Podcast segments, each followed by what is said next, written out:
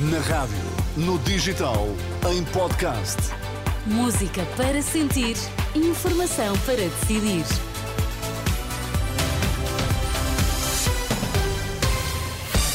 Notícias com Maria João Costa. Estes são os destaques. Boa tarde. Muito boa tarde. Pedro Nuno Santos e António Costa chegam por esta hora ao Congresso do PS, que termina esta manhã.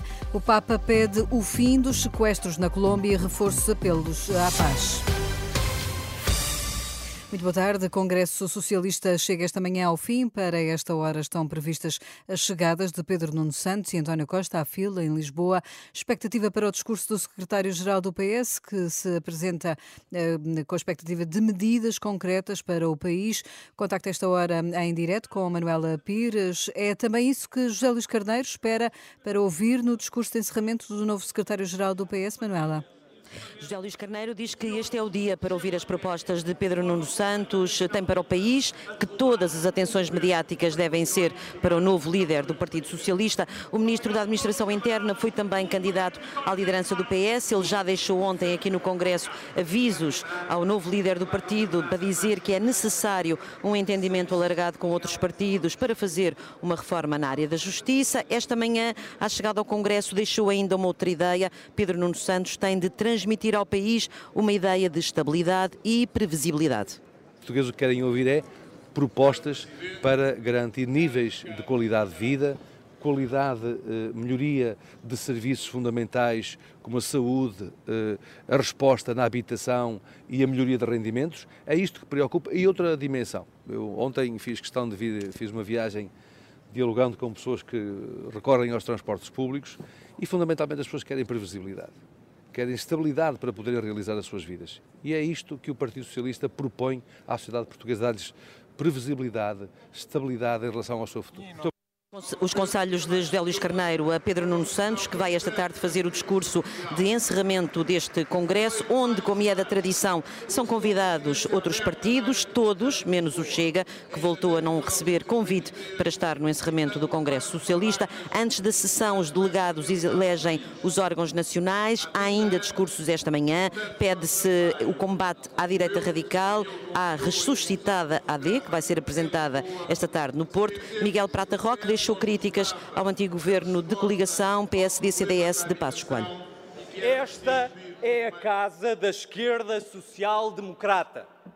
Aqui não entra a direita das privatizações mal amanhadas, da entrega ruinosa da ANA a quem antes pertenceu ao governo que a privatizou, da destruição do CTT ou da ou da entrega da rede energética nacional a um Estado totalitário estrangeiro, nacionalizando-a. O Congresso aguarda agora o discurso de Pedro Nuno Santos antes da sessão de encerramento. Daqui por meia hora, Pedro Nuno Santos e o artista plástico Lionel Moura prestam homenagem a Mário Soares. A escultura do fundador do partido está à entrada deste Congresso. É uma escultura onde Mário Soares está sentado, de perna cruzada, num cadeirão cheio de palavras, onde pode ler-se democracia, liberdade, história e política.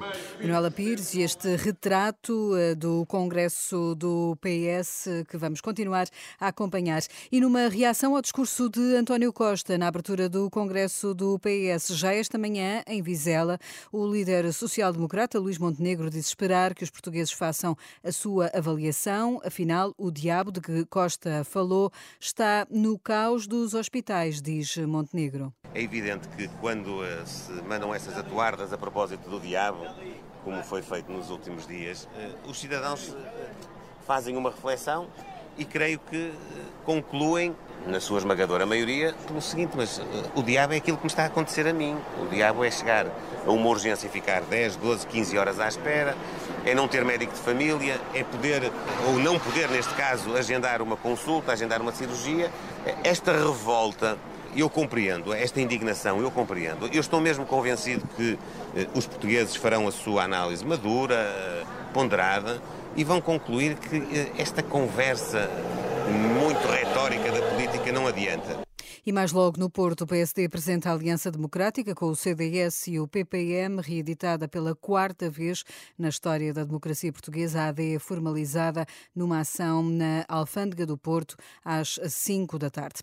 Neste dia em que passam três meses sobre o ataque do Hamas a Israel, o Papa renovou os pedidos de paz para a região, mas também o fim da guerra na Ucrânia. Esta manhã, na Praça de São Pedro, Francisco evocou também as vítimas das cheias no Congo e a situação na Colômbia. Vi invito ad unir-me à minha preghiera Convido-vos a unirem-se à minha oração pela libertação sem condições de todas as pessoas atualmente sequestradas na Colômbia. Este gesto, que é um dever perante Deus, vai favorecer também um clima de reconciliação e de paz no país. Estou igualmente muito próximo das populações da República Democrática do Congo, atingidas nos últimos dias por inundações. E, por favor, continuemos a rezar pela paz. Pela paz na Ucrânia, na Palestina, em Israel e no mundo inteiro. Palestina, no mundo inteiro. O Papa Francisco e este apelo à paz em mais um esforço diplomático também. O secretário de Estado norte-americano está pela quarta vez no Médio Oriente desde o início do conflito entre Israel e o Hamas. Anthony Blinken aterrou esta manhã na Jordânia, onde vai reunir-se com o Ministério dos Negócios Estrangeiros. A fechar, a indicação de que hoje é noite de Globos de Ouro nos Estados Unidos, com nove nomeações.